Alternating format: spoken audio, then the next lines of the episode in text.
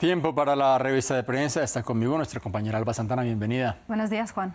Alba, obviamente vamos a comenzar en Reino Unido, en donde todas las portadas, sin excepción, están dedicadas a una noticia. El rey Carlos III tiene cáncer. Sí, así es. La salud del rey Carlos III ha ocupado absolutamente todas las portadas, como bien comentabas, de los medios británicos, porque hay una conmoción en Reino Unido después del anuncio del Buckingham Palace de que el rey Carlos III tiene cáncer y, bueno, va a iniciar o ya ha iniciado, como comentábamos en los noticieros en Londres, el tratamiento, aunque Juan no se sabe de qué tipo de cáncer estaríamos hablando. Eh, ha inundado las portadas, como comentábamos, de prensa, de información general y también de tabloides. The Times, este medio de información general, acompaña esta foto muy sobria del rey con el titular El rey tiene cáncer. El palacio dice que se mantiene positivo, son algunas de las cosas que destaca este medio. También que el príncipe William se ocupará de las tareas reales, de algunas de las que el rey no pueda desempeñar y también otra cosa en la que se han centrado muchísimos medios de comunicación británicos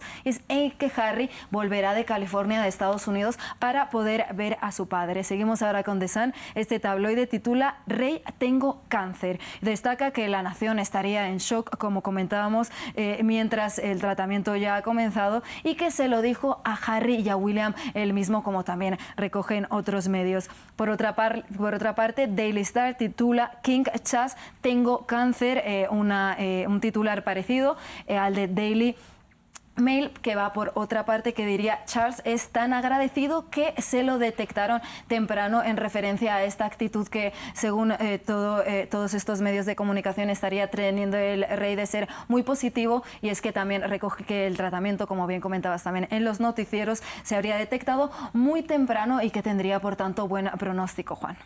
Vamos a cambiar de tema, vamos con un aniversario que hemos ido recalcando en nuestras emisiones. Se cumplió un año de ese fatal eh, terremoto en Turquía y en Siria. Sí, eh, seguimos ahora con Al Jazeera, que como bien dices, titula Ira en el primer aniversario del devastador terremoto de Turquía. Y nos habla un poquito de este duelo mezclado con la frustración por eh, la respuesta de las autoridades hace un año. Recordemos, el terremoto de magnitud 7,8 impactó el 6 de febrero del año pasado a Turquía y a Siria. En Turquía dejó 50.000 muertos y en Siria 5.900. Y bueno, en Turquía habría un especial enfado con las autoridades, Juan, por esta respuesta tardía día que para la población se tradujo en pérdida de vidas humanas, ya que muchos murieron bajo los escombros sin poder ser rescatados. Algunas de las frases que más se oyeron esos días y que recoge este medio árabe Al Jazeera sería alguien puede oírme en referencia a los supervivientes, así alguien estaba debajo de los, de los escombros. Como también comentabas en los noticieros, Recep Tayyip er-, Erdogan se ha pronunciado, el presidente de Turquía,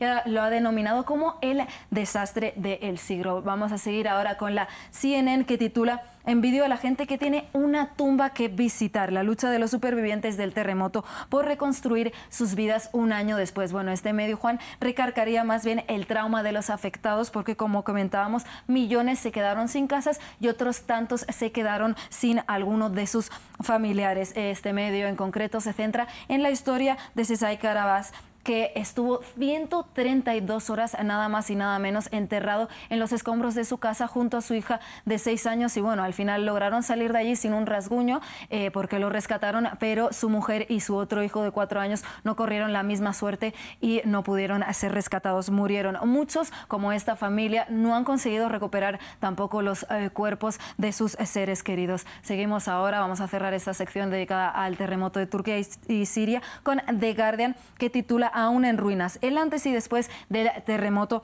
en Turquía y nos hace una comparativa, Juan, como puedes ver en estas fotos que hay detrás de mí, sobre cómo dejó el terremoto ese 6 de febrero del año pasado eh, el país y cómo está ahora. Y bueno, lo que nos muestra es que en muchos sitios aún siguen en ruinas y falta mucho por reconstruir a pesar de las promesas de Erdogan de reconstrucción. Historias de una tragedia, otra tragedia es la que se vive en el centro de Chile de la mano de esos voraces incendios. ¿Cómo recoge la prensa nacional este triste episodio que se vive en el país? Sí, eh, también en la región se están dando este tipo de tragedias Entonces, eh, The New York Times en español, este medio que recoge eh, hechos de la región, titula Fotos de una tormenta del fuego. Chile se incendia. Esta fotogalería nos habla, como bien decías, de la trágica situación en Chile con el incendio, con los fuegos forestales que hay en varias partes del país y que ya han dejado, Juan, decenas de muertos y cientos de desaparecidos, además de miles de casas destruidas. La causa sería, eh, como muchos otros sitios, como justo aquí en Colombia, vimos que había